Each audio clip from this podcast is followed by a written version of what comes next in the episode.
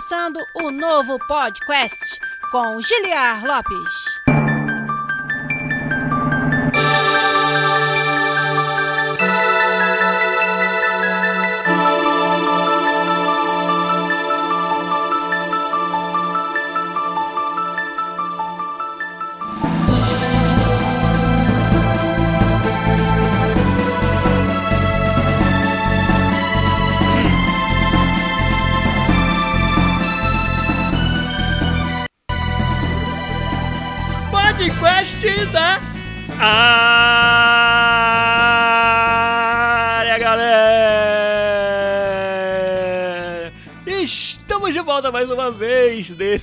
Único podcast onde você conversa em português com profissionais da indústria de games internacional. Eu sou Julian Lopes, designer dos games da série FIFA aqui na Electronic Arts em Vancouver, no Canadá. E o dia tão esperado e prometido chegou o dia da gente falar mais a fundo sobre esse game que está fazendo a cabeça de toda a galera nas últimas semanas. É claro que é Elden Ring. Hoje é o episódio onde nós vamos tentar debulhar, desconstruir um pouco o design de Elden Ring junto com a nossa galera aqui no chat da Twitch, twitch.tv barra podcastbr, é claro. É onde vocês acompanham as nossas lives toda quinta e é onde já estão aqui os meus queridos e as minhas queridas. Menino Sombra, Matheus Marchiori, Marchiori Matt, o Bernardo com vários N's e vários R's, olha que saudade que eu tava de falar isso. Quem mais tá aqui? Ó, o Marchiori Matt já dando sua sub com o Prime Game. Muito, muito, muito obrigado. 14 meses de apoio. Valeu demais, Matheus Marchiori. O Pedrinho Sax tá aí também com a gente. O Thiago CWBSQ também. Quem mais que tá aí? Deixa eu dar um scroll aqui. O Mundo Pilbo tá aí também. O Game no Pote. Game no Pote que editou o vídeo de Japan Town Funk. Aquela paródia de Cyberpunk que a gente fez, que tocou aí. Só pra quem tava na live antes da gente começar. O Game no Pote, se você for no nosso YouTube e achar o vídeo de Japan Town Funk, ele fez a edição. Chegou dando boa noite, chegou também dando uma sub pra gente. Tier 2, nível 2. Muito, muito, muito obrigado com a sua conta Prime Gaming e deu boa noite dele ali 20 meses seguidos de apoio. Muito obrigado. Tem a galera perguntando aí no chat se o som tá com eco. JetBR é, perguntou aí. Aliás, boa noite, JetBR. Chegou aí também. Acho que você gosta tanto do canal que você tá com duas janelas abertas aí. Eu acho que o som não tá com eco, não. Mas se tiver, vocês me avisam aí. O Mal Mal, meu querido Maurício, também tá aí. Meu colega game designer Maurício, é claro. O Vetor, nosso querido Vitor também. O Hanik BR também tá aí com a gente. O Snake de Bangu, um dos melhores nicks da nossa comunidade, também chegou. O Carlos Eduardo RP, vamos que vamos. O Gabulcão deu salve dele também. E com certeza mais uma galera que deve estar tá chegando aí pra gente falar hoje sobre o assunto do momento, o jogo do momento, o lançamento mais recente aí da querida polarizante From Software. É o Elden Ring, é claro. É essa mistura de open world com a fórmula da From Software. Será que dá certo? Será que é 10 de 10?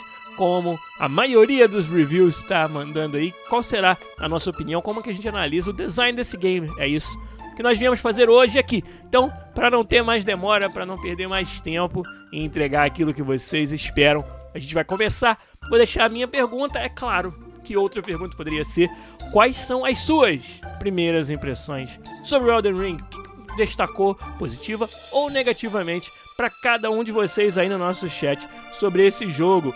Você que não tá aqui na live, tá, tá assistindo no YouTube ou tá ouvindo no formato, formato podcast, podcast Vem aí nas quintas-feiras à noite pro nosso canal dar aquela força para que a gente possa continuar fazendo esse conteúdo aqui e participar no chat aí. Você poderia ter respondido essa pergunta, mas não vai responder porque não está aqui online, tá vendo? Então quinta-feira que vem quero ver vocês aqui.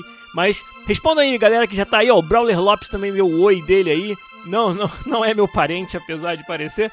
Deixem aí então a resposta. Vão digitando o que vocês estão achando do Elden Ring. A gente vai subir a musiquinha, dar uns avisos e na volta eu leio as respostas de vocês. Então vamos embora começar com tudo o podcast 395, aquele Elden Ring maroto. Vambora!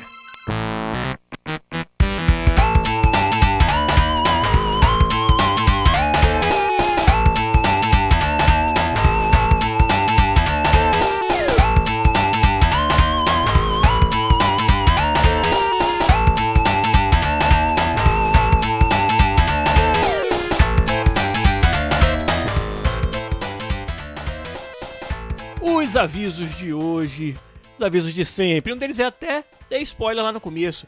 É o nosso Twitch. Gente, quem não tá aqui nesse momento de gravação, nesse momento de interação, nesse momento onde a gente juntos aqui conversa sobre tudo que vocês quiserem, é no nosso Twitch, twitch.tv podcastbr. Tá perdendo você que tá só no YouTube, que tá só no podcast, perdeu essa oportunidade de conversar aqui hoje sobre Elden Ring, semana que vem sobre quaisquer outros assuntos que vocês queiram.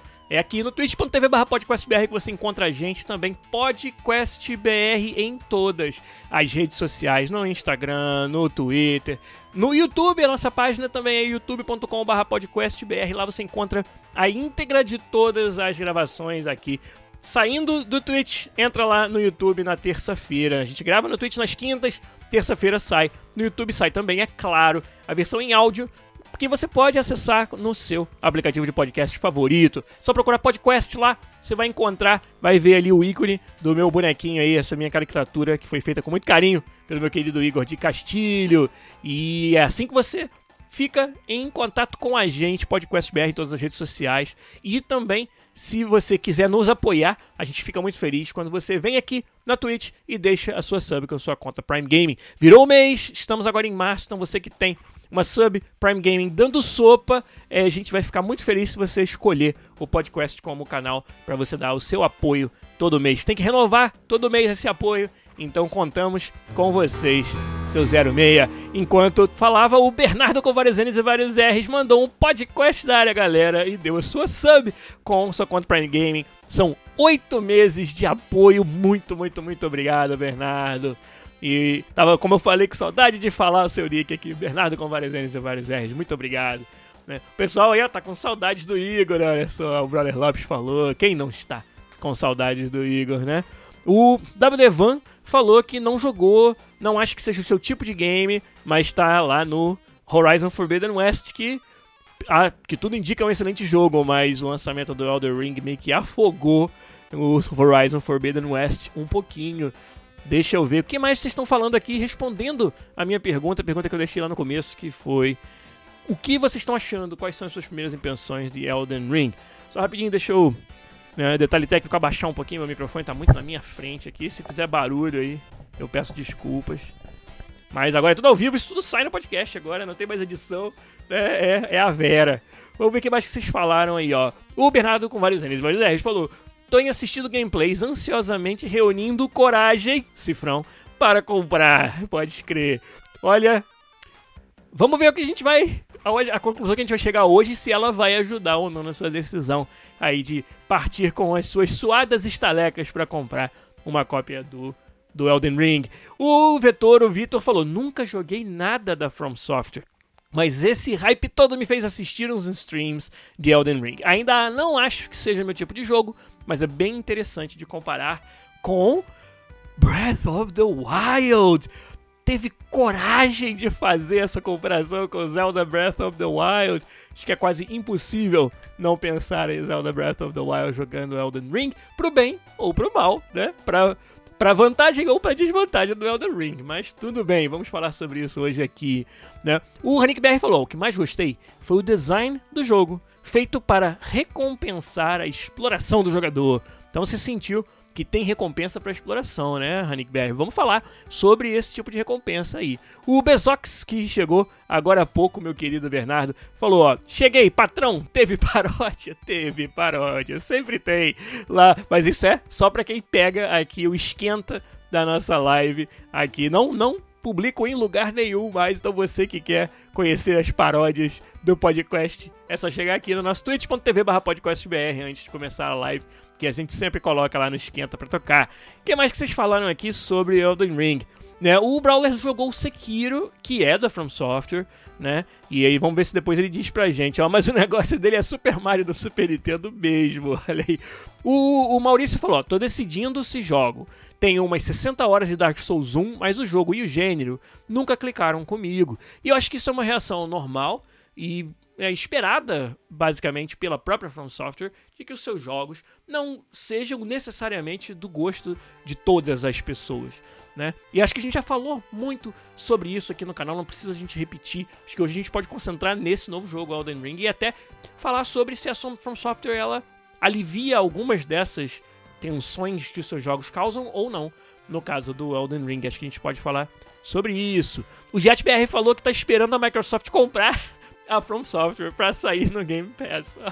Olha, rapaz, do jeito que as coisas estão indo, não poucas coisas me assustariam nessa altura, inclusive essa daí acho que não assustaria muito não. O Snake de Bangu falou que, além de Metal Gear, provavelmente, com esse, com esse nick, ele é fã também da From Software. E tá amando tanto o jogo que está até cogitando pedir demissão para ter mais tempo para jogar Cara, não dá ideia, tá? Porque o Bezox, meu querido Bernardo, tá aí no chat, trabalha comigo e eu não quero que ele faça isso de jeito nenhum. A gente precisa dele. Não fica dando ideia, por favor, sobre isso, não. Já teve um ouvinte que pediu demissão durante o podcast semana passada, não estou brincando. Mas eu vou deixar ele contar para vocês aí se ele quiser essa história de pedir demissão. Pô, tava ouvindo o podcast, tava vendo a live, me chamaram pra uma reunião, aí eu fui lá na reunião e pedi demissão. E, True story. Isso aí foi uma história verdadeira que um, um colega nosso aí da comunidade acabou fazendo semana passada. Mas tudo bem. O que mais que vocês falaram aí, ó? O 4RZT falou, ó, chega até a ser estranho quando um jogo atende ou até ultrapassa as expectativas. Será que ultrapassou as expectativas? Eu também acho que depende da expectativa da pessoa, né? O JetBR falou: Estou com uma filha de 5 meses, meus parabéns! Olha que, que momento fantástico. E aí não tenho tempo agora, mas é por um bom motivo. O melhor dos motivos, JetBR. Né? Sem pensar nesse negócio de pedir demissão, hein? Ainda mais agora, rapaz. Bom, meus parabéns, muito legal saber. O Game no Pot falou: é um sucessor espiritual do Dark Souls e ao mesmo tempo uma evolução. Pegou o que era muito bom em Souls e colocou em um dos mundos abertos mais legais de se explorar que eu já joguei, disse o Game no Pot. Né? E aí falou. A forma como ele espalha chefes e segredos no estilo Souls desse mundo aberto é muito legal. Esses segredos trazem também um pouco da dificuldade do Souls também na solução deles. Ele trouxe uma evolução pegando elementos que já existiam e assim mesmo ficou muito bom. Essa história da evolução é, e, e, de pegar elementos é muito comum da nossa indústria, né? E muito, alguns jogos que conseguem fazer isso com, com né, aquela mistura certa, eles têm muita virtude, eles são muito bons e não necessariamente porque as suas mecânicas derivam de outros jogos, eles deixam de ter mérito, porque se ninguém nunca pensou em misturar essas mecânicas da maneira que esse jogo particularmente fez, eu acho que não tira em nada o seu mérito. Então, esse é um bom tema até pra gente começar a falar sobre o Elden Ring, que é em termos de inovação, quando você pega um mundo onde Zelda Breath of the Wild fez o que fez para nos mostrar o potencial do mundo aberto, né? E, e, no primeiro jogo, né, o primeiro jogo dessa nova série do Zelda, que foi o primeiro Breath of the Wild, ele já parecia tão polido, tão repleto de conteúdo que parecia que ele era o terceiro ou quarto jogo de uma série. Né? Na indústria de games a gente tem muito essa percepção de que o jogo inicial de uma série, pega aí o primeiro Horizon Zero Dawn, pega aí o primeiro God of War dessa nova leva, né? Eles pega o Batman Arkham, Arkham Asylum, primeiro jogo da série Arkham do Batman. São alguns exemplos que eu consigo pensar que quando é o primeiro jogo daquela série, é, você tem o impacto da novidade, mas depois de um tempo e depois até de terminar o jogo, você fica sentindo de que, pô, beleza, esse é só o começo, né? Acho que transparece no design de vários desses jogos que tem ali um potencial para fazer muito mais e que provavelmente teve muitas features muito legais que tiveram que ser cortadas desse primeiro jogo. E aí a gente espera ansiosamente o número 2 para aí sim trazer muito mais daquilo que poderia ter sido, do potencial que aquela franquia tem. Isso é uma coisa natural de acontecer no desenvolvimento dos games. Né? Uma hora a gente tem que lançar o primeiro jogo de uma, de uma série, de uma franquia, e geralmente para fazer isso a gente tem que abrir mão de várias ideias super maneiras que a gente pensou. E que bom quando o jogo consegue um sucesso comercial suficiente para você entregar o segundo, para você desenvolver mais um. E o, o Zelda Breath of the Wild ele parecia um jogo que já estava três ou quatro iterações né, dentro da sua vida. Acho que é uma das, das coisas mais legais da Nintendo é que eles não param enquanto não estão satisfeitos nesse, nesse nível. Né? E o Elden, Ring, eu acho que ele não, é, não tem essa mesma completude de experiência do Zelda Breath of the Wild. É, Cara, é até chato a gente começar falando sobre o jogo comparando ele com outro, mas acho que é natural porque nos dá uma referência, né? Eu acho que o Elden Ring ele é um jogo que demonstra os desenvolvedores aprendendo a desenvolver mundo aberto, né? Ele traz realmente muitas é, uma combinação de features muito gostosa entre os jogos né, originais, vamos dizer, da, da, da From Software e o mundo aberto. Eu acho que essa combinação ela é poderosa em vários aspectos né? Mas claramente esse não é um time acostumado, na minha opinião, no que eu estou vendo, a fazer jogos de mundo aberto, e isso é demonstrado no game. Eu acho que o jogo ele tem tá sempre assim indeciso sobre se eu quero fazer um mundo menor, porém mais populoso, mais denso, ou um mundo maior e mais esparso, né, com mais é, distância entre os grandes eventos, né? Então, eu acho que dependendo da área que você for, e por isso que eu queria fazer esse episódio depois que eu tivesse tido mais tempo de explorar mais o jogo, que eu tava com essa desconfiança, e essa desconfiança virou uma certeza. Eu acho que o ele tem um level design que é genial em vários aspectos, como sempre foi o level design dos jogos da série Souls, mas que quando você leva para o mundo aberto, não são todas as áreas que eu acho que eles encontraram o balanço ideal entre densidade e espaço. Né? Algumas áreas têm muito espaço e pouca densidade, e outras áreas são muito mais apertadinhas. E quando você faz isso e, e ele isso encaixa no contexto da área que você está explorando, talvez um, um bioma mais apertado, né? onde é natural que as coisas estejam mais próximas, e um outro bioma de deserto, vamos dizer, onde as coisas. É, é natural que tudo esteja mais longe. Quando é para servir a um conceito, eu acho legal. Mas no caso do Elden Ring, eu não consigo reconhecer essa conexão. Eu acho que é muito mais uma inconsistência no level design que leva a esse sentimento. Tem horas que você cavalga minutos para chegar em algum lugar, e tem horas que você não consegue nem respirar porque você sai de um encontro e cai em outro de tão próximas que as coisas estão, dependendo da, da fase do jogo. Né? E, e não me parece que isso tenha sido deliberado. Me parece que tenha sido uma, uma limitação do próprio da própria conforto que eles sentem desenvolvendo um level design de um jogo mundo aberto. Né? E que o Breath of the Wild, por exemplo, não, não, não tem esse, entre aspas, pequeno defeito. Né? Mas a gente não precisa passar o dia inteiro comparando Elden Ring com Breath of the Wild. Né? A gente pode falar e muito sobre o design do Elden Ring por sua conta, né? É, e o, o, Snake de Bangu tá falando, ele não acha que houve muita inovação. O mundo aberto tem lá sua presença, mas ainda assim é o mesmo Dark Souls de sempre, na opinião dele. Porém, cada vez mais evoluído a cada iteração. Imagino que seja isso que os fãs queriam e continuam querendo. Sempre mais do mesmo com algo mais.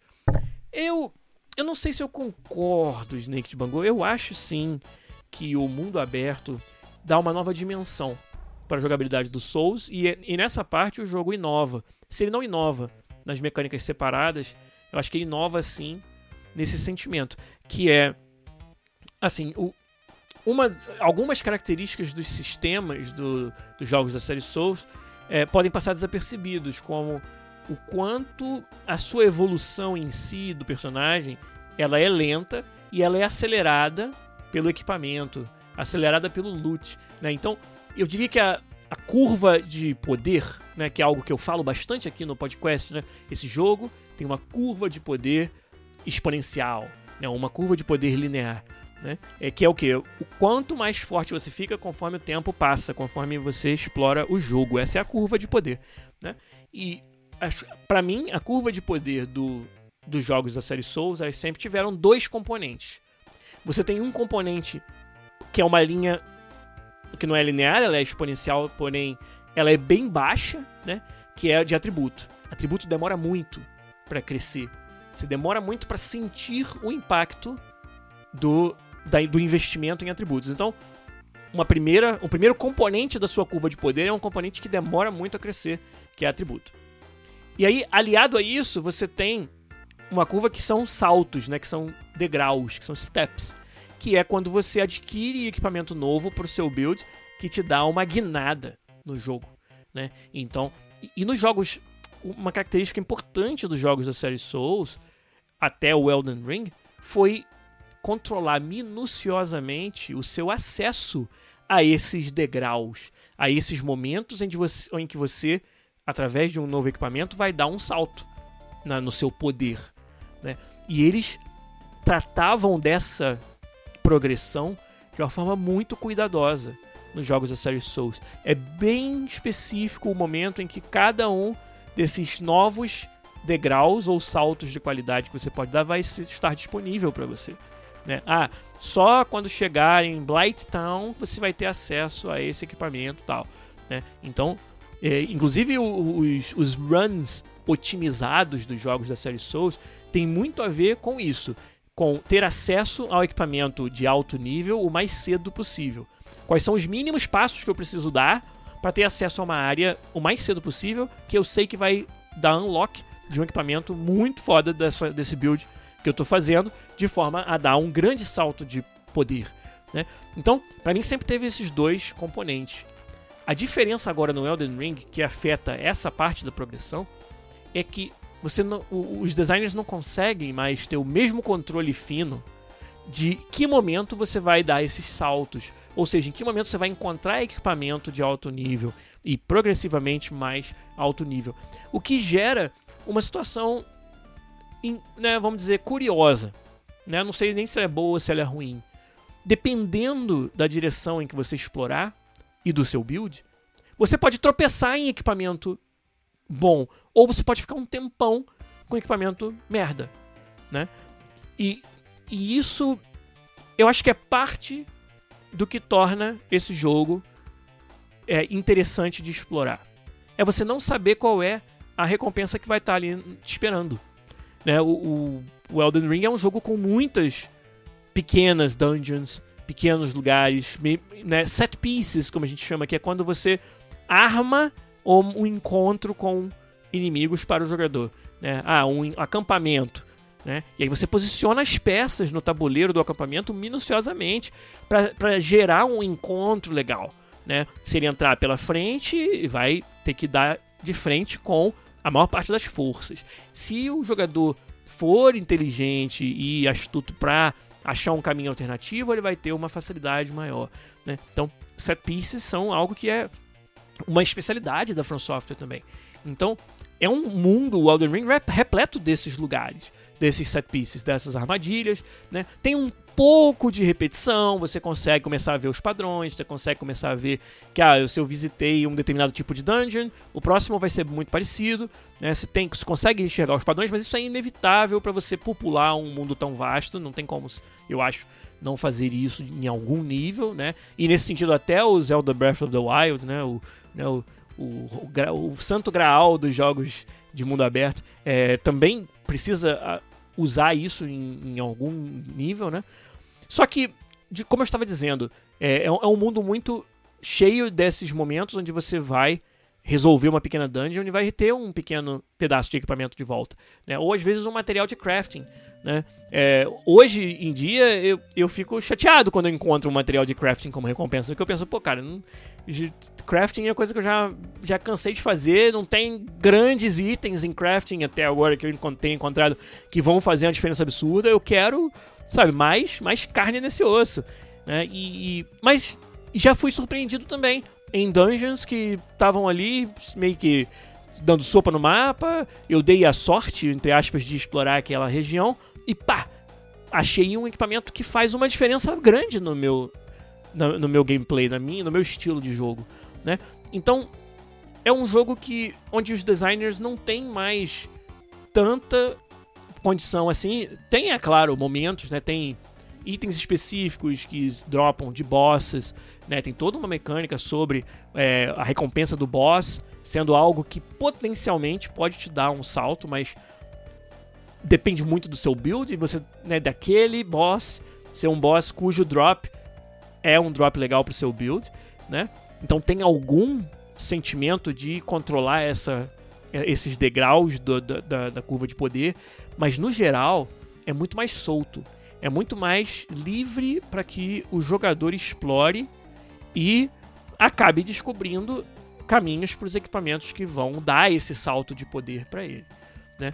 Isso se você der sorte, pode ser muito bom. Se você não der sorte, pode ser muito ruim. Você pode estar aquém do nível esperado pelo jogo, dependendo do desafio que você vai enfrentar. E essa é outra coisa que fica muito mais evidente pelo fato de ser um jogo mundo aberto da From. Os outros jogos da From sempre tinham áreas que você podia ir, mas não devia ir até que você chegasse num certo nível ou adquirisse um certo equipamento catacumbas no Dark Souls 1. É, tem, pode, se eu pensar bem, eu acho vários outros exemplos aí de lugares onde não tá aberto desde o início, mas entendeu? você chega lá, briga com o primeiro inimigo e percebe que aquilo não é, não é pro seu nível, né? Não é pro seu bico naquele momento. O Elden Ring tem isso também, mas eu acho que o fato de ser mundo aberto faz com que você enfrente mais isso. É mais difícil eu, em outras palavras, nos outros jogos da From, é mais óbvio quando algo está além do seu nível de poder. É bem mais óbvio. No, na primeira impressão que você tem de uma área, você já descobre isso. E aí você já deixa aquilo ali guardado para depois. No Elden Ring, é muito difícil você saber se aquele desafio está adequado para você ou não. Com raras exceções, teve um lugar, Claramente esse não é um episódio com spoilers, então não posso dar muitos detalhes, mas tem um lugar que eu tava zanzando pra uma área até baixo nível e encontrei um portal, vamos chamar, uma, uma forma de entrar numa outra área completamente separada. E eu dei dois passos, briguei com o primeiro bicho e vi que, opa, isso aqui é endgame, né? Então essa foi uma exceção de um caso muito bem separado de uma área em que você tem, pega uma transição específica, você sabe que você está indo para uma nova área e chega lá você encontra meio que, opa, aqui não é pro meu bico ainda. Mas essa é uma exceção. No Elden Ring eu acho que via de regra é bem mais difícil você julgar. Por exemplo, a primeira grande dungeon do jogo. Primeiro tem, tem um chefe no portão, um gatekeeper, chefe famosíssimo aí que tá todo mundo falando dele, né, ou primeiro, pelo menos estava na primeira semana. E aí uma dungeon bem grande, bem complexa, com muitos caminhos, com muita dificuldade, com muita coisa, né? Uma dungeon bem, bem extensa, com outro chefe também bastante desafiador no final. E mini chefes no meio. Todo esse pedaço, agora eu sei, né? É, ele é, ele foi feito para uma determinada range de level, né? E eu ataquei essa área muito abaixo desse level. E eu devia ter notado isso no chefe que tá no portão.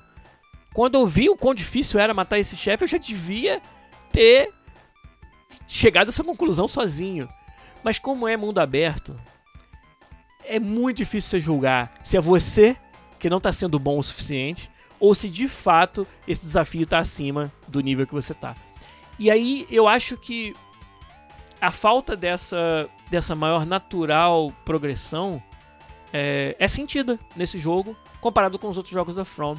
E quando você fala de um jogo cujas consequências de não estar preparado para o desafio são tão fortes, né? É, eu acho que isso é um problema. Eu acho que era preciso, talvez, afunilar o seu level um pouquinho para que o jogador tivesse a natural noção de que ali não é um lugar para ele estar, né? Mas quando você coloca um chefe na entrada, de, um, de uma dessas áreas sem antes você ter sentido um pouco o nível né, de, de dificuldade daquela área, você está colocando o jogador nessa encruzilhada. Será que eu não matei esse chefe porque eu não sou bom o suficiente? Será que se eu continuar tentando, é só uma questão de aprender os combos do chefe? Né? O, o Game do Pot está colocando um ponto interessante, mas será que essa não era a proposta? Não sei se acho ruim, para ser honesto. Pois é, eu senti falta de uma forma mais óbvia de entender isso. E eu, e eu não sinto essa falta nos outros jogos da From. Então vamos dizer que pode, se foi a proposta, beleza. Mas eu prefiro, eu vou me dar o direito de preferir a progressão de poder mais óbvia, mais clara dos outros jogos da From, comparado com a do Elden Ring. Né? Então, se é bom, se é ruim, acho que é outro tipo de palavra para usar. Né? Então, o, Hugo Blanco falou: ó, não, também não acho ruim. Traz uma nova oportunidade de gameplay para cada pessoa. Né? E, e, e, eu acho super válido. Mas eu vou dizer que, que senti um pouco de falta de dessa maior esse sentimento mais óbvio de que algo não era para meu bico, como em algumas outras áreas teve, né? E, e de novo, cara, é, quando se, se você chega no, nesse desafio e você decide que você não tá pronto, né? Cheguei ali no chefe, né? Eu tô falando do Margit, né? Óbvio, chefe da primeira, da primeira dungeon, que de entrada, né? Você chegou ali, morreu algumas vezes, sentiu que não tá conseguindo dar dano, ou, sabe, não tá ágil o suficiente ao seu equipamento, etc. Você não sabe exatamente porquê, mas aquilo ali não parece que, que vai dar liga. E aí, quando que você vai estar pronto? Essa é outra coisa que é difícil é, de você de você entender no Elden Ring. E de novo, talvez isso seja uma coisa boa, talvez o que a gente queira seja essa liberdade de não ter resposta certa para essa pergunta, não tem o nível ideal. Entendeu? Mas a gente sabe no fundo que tem, porque né, essas coisas acabam sendo um pouco proporcionais. Né? Num, num, num jogo Dark Souls, no jogo Demon Souls, por exemplo, esse remake que eu joguei há pouco tempo, é, se eu chegava numa área e eu sentia que ela estava muito forte para mim, eu ia para uma outra área, completava e aí tentava de novo. Entendeu? Então, a cada momento em que você completa uma outra parte do jogo, é um checkpoint do seu, do seu poder, da sua progressão, onde você pode ir lá e tentar de novo. E aí com isso você mais ou menos descobre quando que é a hora legal de ir para essa área, né? Então, no Elden Ring não existem esses esses compartimentos de level design tão bem definidos. Existem sim as dungeons da quest principal listadas, você sabe exatamente, tem, tem um NPC inclusive que te fala, entendeu? É sobre esse boss, esse boss, esse boss. E você sabe que cada um tá numa área, cada um tá no fundo de uma dungeon, isso é óbvio, né? Então essas principais, sim. Mas tudo que acontece entre elas, e me parece pelo menos que cada uma delas é um salto grande de dificuldade da anterior, né? o que acontece entre elas é muito fluido. Isso é ótimo, né? É super legal que seja liberdade, que a gente tenha essa liberdade. Mas acho que na, nesses momentos em que afunila, acho que eles poderiam ter feito um trabalho menor, melhor, desculpa, de te mostrar quando algo é pro seu bico ou não, ou, ou te dá uma forma mais fácil de você medir suas forças contra, contra isso, né? Mas, cara, parece que a gente tá escolhendo as coisas não tão boas para falar. E a gente tá perdendo a noção, e não é essa a impressão que eu queria dar, tá perdendo a noção do quão fantástico esse jogo é em muitos aspectos. Essa essa liberdade de andar pelo mapa em um mapa riquíssimo. Igual eu falei, eu, eu acho que ele tem problemas de densidade, de ser inconstante, inconsistente. É, mas é um mapa riquíssimo. O sentimento de aventura, sabe? De estar tá realmente na. sei lá, solto em um mundo inóspito, um mundo selvagem, um mundo assustador. É, e, e, e, ainda mais sabendo que é, essa essa mecânica da From de você deixar recursos onde você morreu, ela, ela te, te deixa muito pilhado, porque sempre tem algo na linha, né? Sempre tem algo a se perder. E isso eu acho uma coisa boa, isso eu acho que é corajoso da From Software fazer. E no Elden Ring, num jogo de mundo aberto, tem que ser ainda mais corajoso. Porque essa. O trade-off, né? O, o, compromisso que você tinha nos outros jogos, vamos dizer, da série Souls era o seguinte: eu, eu vou avançando pela primeira vez numa área. E aí eu morro. Para um encontro difícil ou uma surpresa, né? Tem alguns momentos de morte barata nos jogos, principalmente os primeiros da série Souls. Então eu fui avançando, fui avançando e aí morri. A vantagem que eu obtive nesse trajeto é saber o que acontece no caminho. Então, se eu quiser correr até lá e recuperar minhas souls, eu tenho uma vantagem nessa segunda tentativa que eu não tinha na primeira, que é saber o que acontece, que é ter vencido isso uma vez até aquele ponto. Então, refazer meus passos é um processo mais fácil dessa vez do que na primeira. E eu sempre admirei muito esse balanço entre desbravar algo a primeira vez e ter o risco de morrer e desbravar uma segunda vez. Onde agora eu tenho a vantagem do conhecimento e a desvantagem de que se eu morrer de novo antes de chegar lá, eu perdi algo valioso. Por mais que muita gente tenha bronca com essa mecânica e ache muito punitivo, eu sempre achei que, que, que essa era. A, o, esse é o fator determinante do que a gente sente ao jogar o Souls que é tão especial. Para mim é o grande coisa especial. No Elden Ring, pelo mundo ser aberto, por você ter várias formas de chegar em algum lugar, por às vezes a natureza do mundo aberto também faz com que o imponderável às vezes aconteça. Um inimigo que se jogou no precipício sem querer, o inimigo até difícil de, de vencer, né? E, e, aí você fez uma primeira run onde você passou por alguns momentos onde o imponderável aconteceu, e aí você morreu. Deixou lá seu, suas runas. Quem disse que na segunda run você vai dar a mesma sorte? O, o mundo aberto traz novas variáveis para o caminho não só literalmente, que o caminho que você usou pode ser outro, mas você sempre pode tentar fazer o mesmo, mas também que as coisas que acontecem estão muito mais soltas, né? Os encontros podem ser resolvidos de muitas formas diferentes, muito mais do que antes, né? Por causa do cenário aberto e vasto e por causa dessa combinação, né? Por exemplo, um outro exemplo muito claro que acontece mais no Elden Ring do que nos outros jogos da série Souls é o ritmo em que você enfrenta os inimigos. Né? No Elden Ring você tem menos controle sobre isso, porque dependendo de como uma luta acontecer, você pode dar agro em outros inimigos que você não tinha intenção de fazer. Né? O espaço é tão aberto que isso pode acontecer de uma forma mais natural. Nos jogos anteriores da From, eu sentia que era muito mais fácil isolar os inimigos. Era muito mais fácil é, eu determinar com, em qual ritmo eu quero enfrentar o, os inimigos.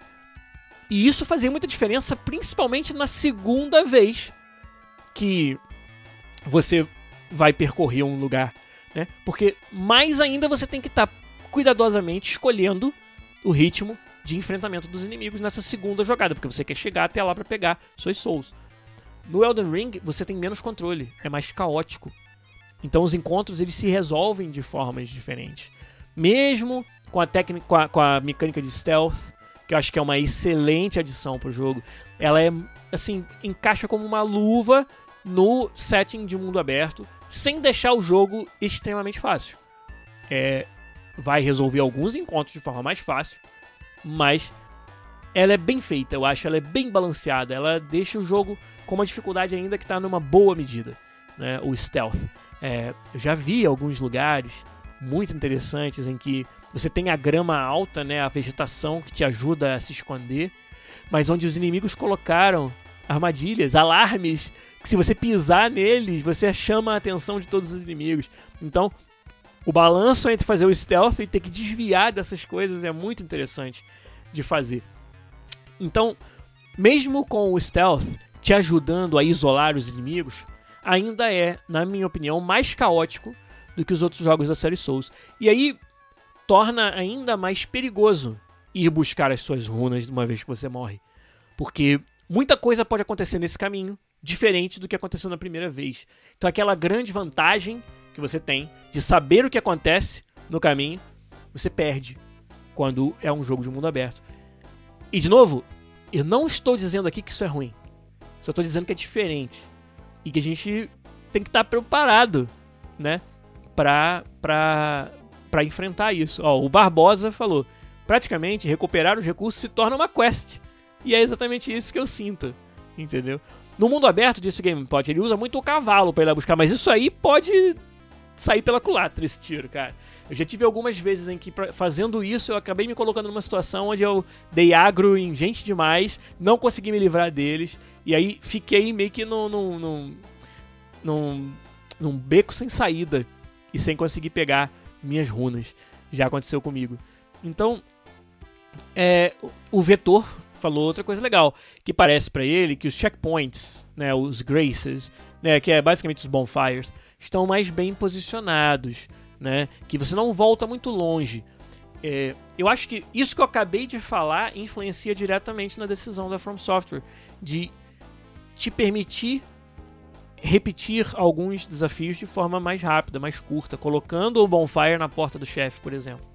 Eu acho que é, é uma consequência direta disso que eu acabei de falar. Né? Porque o processo de voltar a um lugar que você já foi se tornou mais caótico, eles decidiram que quando for um grande desafio, um, grande chefe, que eles vão te dar a oportunidade de não refazer um caminho tão longo assim, comparado com os outros jogos da série Souls. Eu acho que é de propósito, sabendo que se você combinar um caminho caótico com um chefe difícil, você pode estar tá exagerando na dose, né?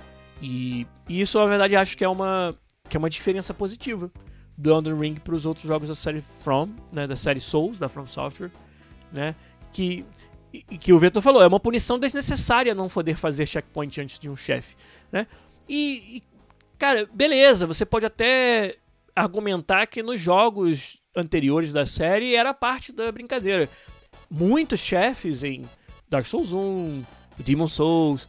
É, esse desafio de chegar até ele era para que você não chegasse necessariamente com vida ótima, né, ou todos os atributos no máximo, né? E essa era parte do desafio, né?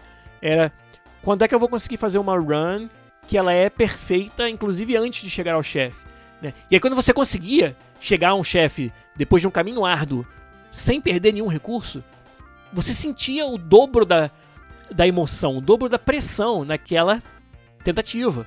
Caraca, eu cheguei com top condições, melhores condições possíveis de matar esse chefe agora. Entendeu? Então tá na hora, sabe? Tá on. E isso para mim era legal, sabe? Era positivo. É, mas pode, eu acho que facilmente também se tornar algo muito frustrante. Então eu acho que no caso do Elden Ring eles tiveram uma decisão acertada, né? Então eu achei, eu achei bem legal isso, cara.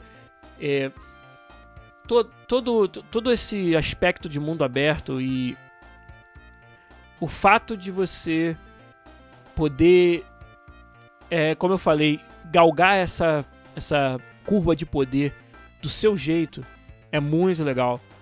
E, e de novo, contribui para esse sentimento de aventura, de estar tá solto num mundo perigoso, sabe?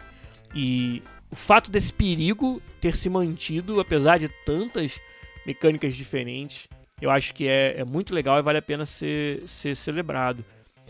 Outra dimensão nova do gameplay que eu gostei demais foi uma coisa tão simples quanto um botão de pulo. O, o salto no Elden Ring, para mim, vai se tornar algo comum da série daqui para frente, porque é um verbo de jogo que adicionou tanto mais ao combate. E eu acho que até pelos vídeos que eu vi, algumas pessoas falando, que as pessoas às vezes esquecem que o pulo existe, subestimam o pulo como uma ferramenta de evadir ataques. Eu acho que o Sekiro ensinou muito isso pra gente, diferentes movimentos para evadir diferentes tipos de ataque.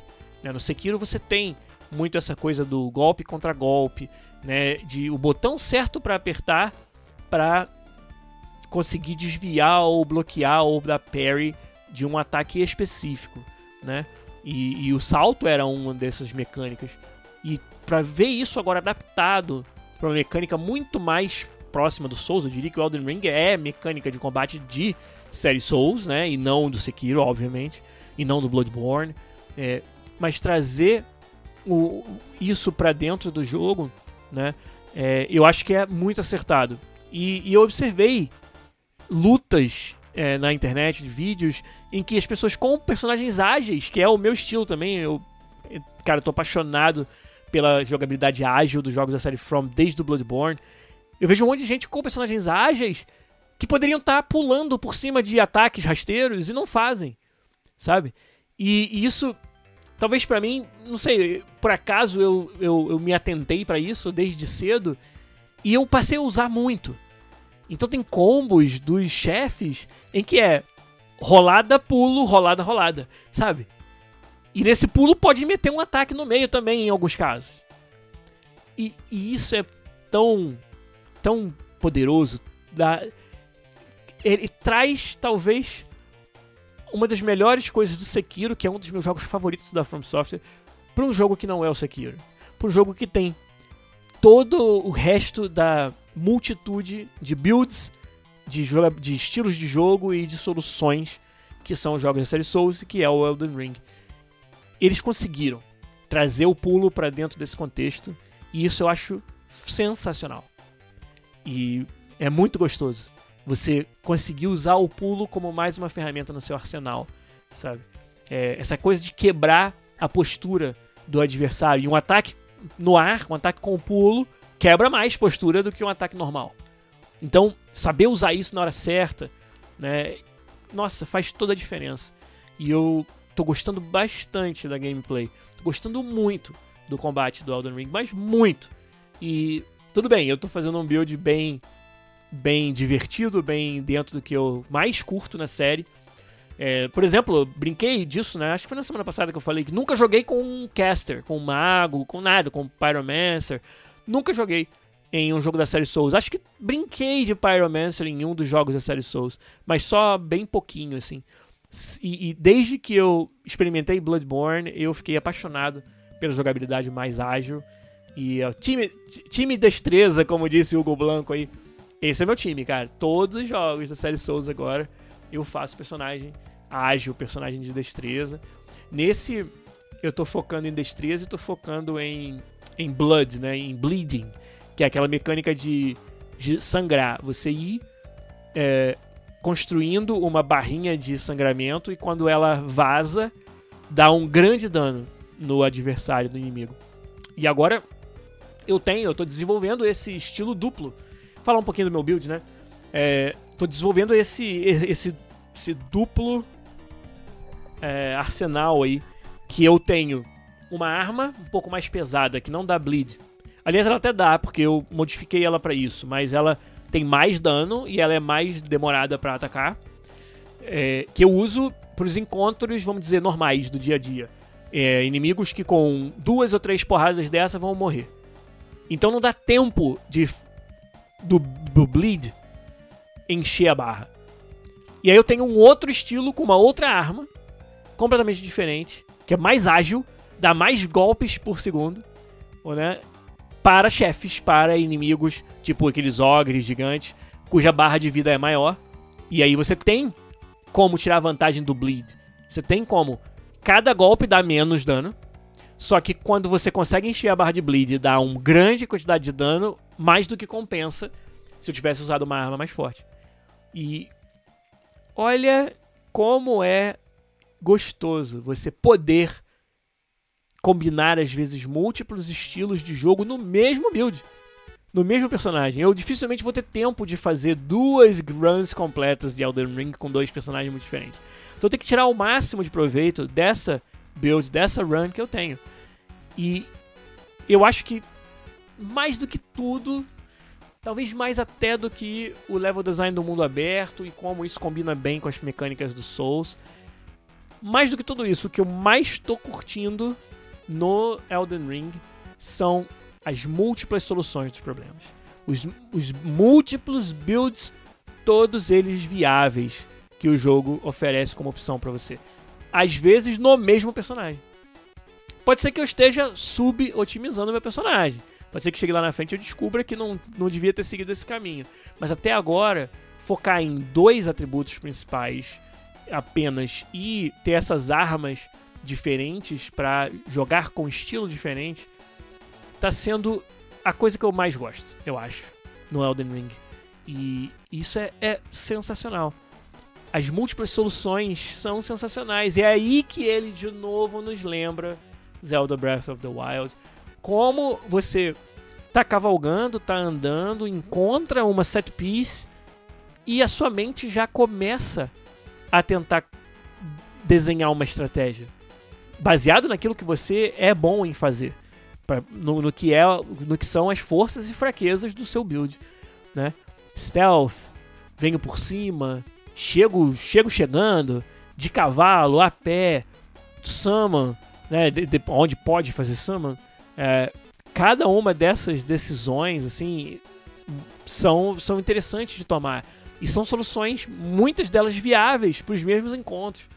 Então, isso para mim, eu acho que acima de tudo, é, que é uma combinação das features, né, das mecânicas do Elden Ring, isso para mim que está sendo o mais fascinante desse jogo.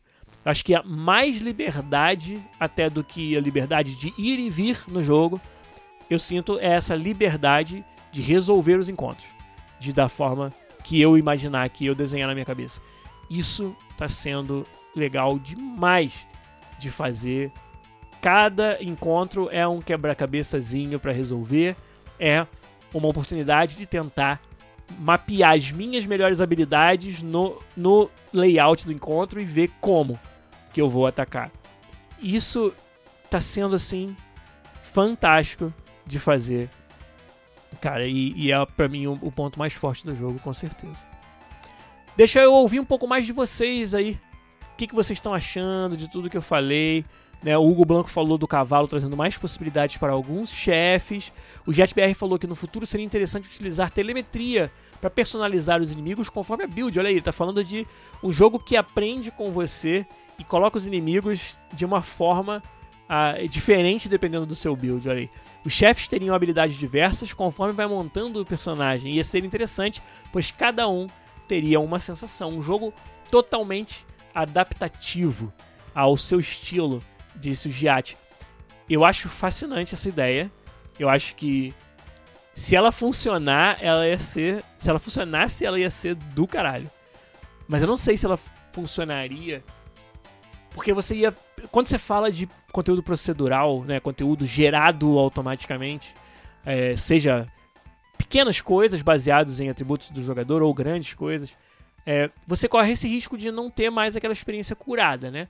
Aquela, aquele balanço fino que a From é um talvez um dos melhores na indústria em fazer de, de dificuldade, de habilidades, né?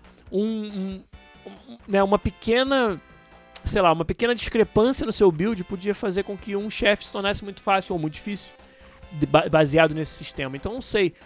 É, eu, eu, adoraria jogar isso se ele funcionasse, mas eu não sei como fazer funcionar muito bem. Pelo menos não ainda na minha cabeça. Né? O, o Gubanco falou, tipo um sistema Nemesis, só que para builds. O sistema Nemesis é aquele sistema do, dos jogos da série Shadow of Mordor, Shadow of War, né? Middle Earth. Aí que, que você tem uma... Acho que o Nemesis é ainda um passo além da ideia do JetBR, que seria não só o seu estilo de jogo, mas os próprios personagens do jogo, os inimigos, evoluírem né, e subirem de rank. Né? É uma coisa que deriva do seu build, deriva do seu estilo, porque, digamos assim, meu jeito de jogar mata mais facilmente inimigos de um determinado tipo e morre para outro. Então esse outro que eu tô morrendo, naturalmente pelo sistema Nemesis, ele vai subindo de nível, ele vai sendo promovido. E aí vai se tornando mais difícil e vai se moldando ao meu estilo de uma certa forma. Ou seja, o jogo tentando maximizar o tipo de personagem que é mais difícil do meu estilo de jogo vencer. Né? E essa é a, essa é a dinâmica do sistema Nemesis que é tão legal. Né? E, e isso eu acho que é um passo além ainda do que o GSBR sugeriu. Mas acho bem interessante. eu gostaria que funcionasse, né? Eu queria ver funcionando porque eu acho que ia ser muito maneiro. O que mais que a gente pode falar sobre Elden Ring? Aí tentando analisar o seu design. É, eu acho que o, o level design continua sendo um ponto fortíssimo da From Software. Essa dungeon, essa primeira grande dungeon de história principal que eu enfrentei, consegui terminar, duríssimas penas. É, ela é muito intrincada, ela é muito cheia de interconexões. Ali você tem de novo aquela sensação de recompensa dos atalhos, né? E você consegue, você está num, num, ambiente mais, mais é, isolado, mais compartimentalizado, e aí você tem essa parada de pegar o caminho mais longo na primeira vez, enfrentar vários perigos, vários inimigos difíceis, várias coisas para chegar lá na frente e abrir um atalho que agora você não precisa mais, se você não quiser, passar por esse caminho longo de novo. Essa que é uma característica fundamental dos jogos da From e tão gostosa, né? Uma parte tão grande da, da nossa satisfação de jogar esse jogo, ela está presente no Elden Ring, principalmente nesses, nesses lugares, nessas dungeons mais isoladas, né? E, e isso é muito gostoso, continua sendo e está presente nesse jogo, é muito legal que, que esteja lá. Né? O Hugo perguntou: e o design dos chefes? Tem alguns que não dá vontade de matar, de tão bonitos que são as batalhas. É verdade, cara. É, eu brinquei sobre isso, não lembro agora em que comunidade ou em que rede social que foi. Que eu queria tomar um pouquinho do que estão dando para os designers de boss do, do, da From Software, cara, porque o, o, o galera viaja total e, e traz coisas maravilhosas pra gente, né? E é, o, o, Snake de Bangu também tá falando tem muitas batalhas épicas, que o design dos bosses está sempre lá em cima. É fantástico, mais uma vez. É, sabe, todo o lore, é, os diferentes ambientes, cara, os biomas diferentes que tem no Elden Ring são todos fantásticos, muito, muito maneiros, muito variados. Tô gostando bastante dessa parte também. Mas eu acho, cara, que se tivesse que resumir, é isso. É, eu acho que é um jogo que não é perfeito que demonstra que os designers ainda estão aprendendo a construir e povoar um mundo aberto. É, acho que ele demonstra isso, demonstra essa, é, vamos dizer, essa meia falta de falta de conforto, né, em, em, fazer isso. Mas nada que torne a experiência ruim. Acho que é algo que vai evoluir naturalmente. É, eu acho que eles vão, é, com certeza, continuar investindo nessa direção. Olha o Keijin BR que falou que fazia tempo que não via uma live ao vivo, já tá, não só está vendo a live hoje, ajudando a gente aí, participando no chat, mas também dando uma sub com sua conta Prime Game. Nove meses de apoio, muitíssimo obrigado, Keijin BR. Né? O Game do Pote falou, os inimigos comuns são bem criativos também. Sim, tem um pouco de repetição. Eu acho que certos biomas precisavam de mais inimigos diferentes é, como por exemplo o primeiro bioma do jogo, Limgrave. Mas eu acho que sim, no geral, os inimigos comuns estão bem interessantes, bem criativos. Tem a volta de alguns tipos de inimigo muito clássicos dos jogos da série Souls, mas tem muitos outros também que são diferenciados. Inimigos a cavalo são muito bons, é, várias criaturas estão muito legais. Tem, tem, cara, uma variedade absurda nesse tipo de, de inimigo mais principal, maior, que Alguns são gigantes e lentos, outros são pequenos e lentos, né, e gordinhos. E alguns são muito ágeis, e alguns são tão ágeis que eles cavalgam em, em montarias, né? Alguns claramente você tem que brigar com o seu cavalo contra ele, né? E outros sem. É, isso tudo eu acho bem legal essa variedade, muito boa. O Hugo Blanco acabou de mencionar um personagem clássico aí que faz uma aparição nesse jogo também. E ele vem de outros jogos da série Souls, que é muito legal de ver. É, então acho que no balanço eu, eu consigo enxergar as notas altíssimas que esse jogo está recebendo. Eu não acho que seja um jogo perfeito. Eu acho que, diferentemente de um Breath of the Wild, ele não chegou pra gente com um nível de polimento tão completo. Mas, cara, comparar com Breath of the Wild é muita covardia. E dizer que não, não chega no nível de polimento, né? Porque nós estamos falando de uma coisa, polimento. Né? De uma coisa, completude. Mas tem várias outras características que o Elden Ring, na verdade, ultrapassa Breath of the Wild, né? E eu acho que é até meio simples demais fazer o tempo todo essa comparação. Eu acho que mais legal é olhar para o Elden Ring pelas suas, pelas suas virtudes, né? E, cara, dar uma nota altíssima, provavelmente 9.9 de 10 para esse jogo, porque ele merece. Eu acho que ele tem muita coisa muito maneira, uma nova dimensão para From Software muito empolgante. É essa dimensão do mundo aberto. E não sei o que vocês acharam. Qual é qual é a nota que vocês dão para Elden Ring? E Holy Beagle, de fato, Elden Ring 2, se tudo for indicação né, do que a gente está pensando, vai ser arrasador, vai ser matador. Mas o Elden Ring 1 já é muito bom, já é, cara, nota altíssima, experiência fantástica. Eu tô doido para desligar aqui e continuar jogando, para ser bem sincero, porque é, esse sentimento, acho que essas duas grandes coisas, a liberdade em termos de espaço, a liberdade né, de aventura, o sentimento de aventura do jogo é quase que inigualável e a liberdade de soluções, liberdade de estilo de jogo, de build, de, de, a, de forma que você vai atacar um encontro, né? de forma que você vai solucionar um problema. Essas duas liberdades, esses dois sentimentos são assim, cara, fantásticos, inigualáveis. Pouquíssimos, se não talvez nenhum outro jogo vai ter isso. E, e com o desafio, com as características da From Software que fazem você estar ali na ponta da cadeira jogando, né?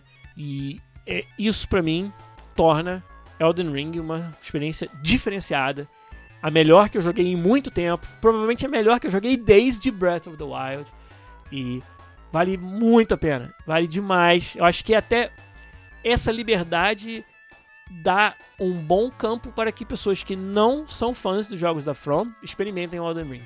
Porque eu acho que se você for, for esperto na forma que você, que você enfrenta, na forma que você explora e for bem cuidadoso, se você encontra algo que parece acima do seu nível, você não insiste, não tenta dar murro em ponta de faca, vai procurar crescer no seu, na, na sua progressão de poder, vai procurar outras dungeons e pequenos encontros para tentar achar equipamento que te ajuda. Se você atacar o jogo dessa maneira, eu acho que ele é o jogo mais acessível para não fãs de todos os jogos da From. Então, se você está na dúvida e acha que o jogo não é para você, mas tem condições de dar uma chance, eu acho que tem uma grande possibilidade de você curtir e se surpreender positivamente com o Elden Ring.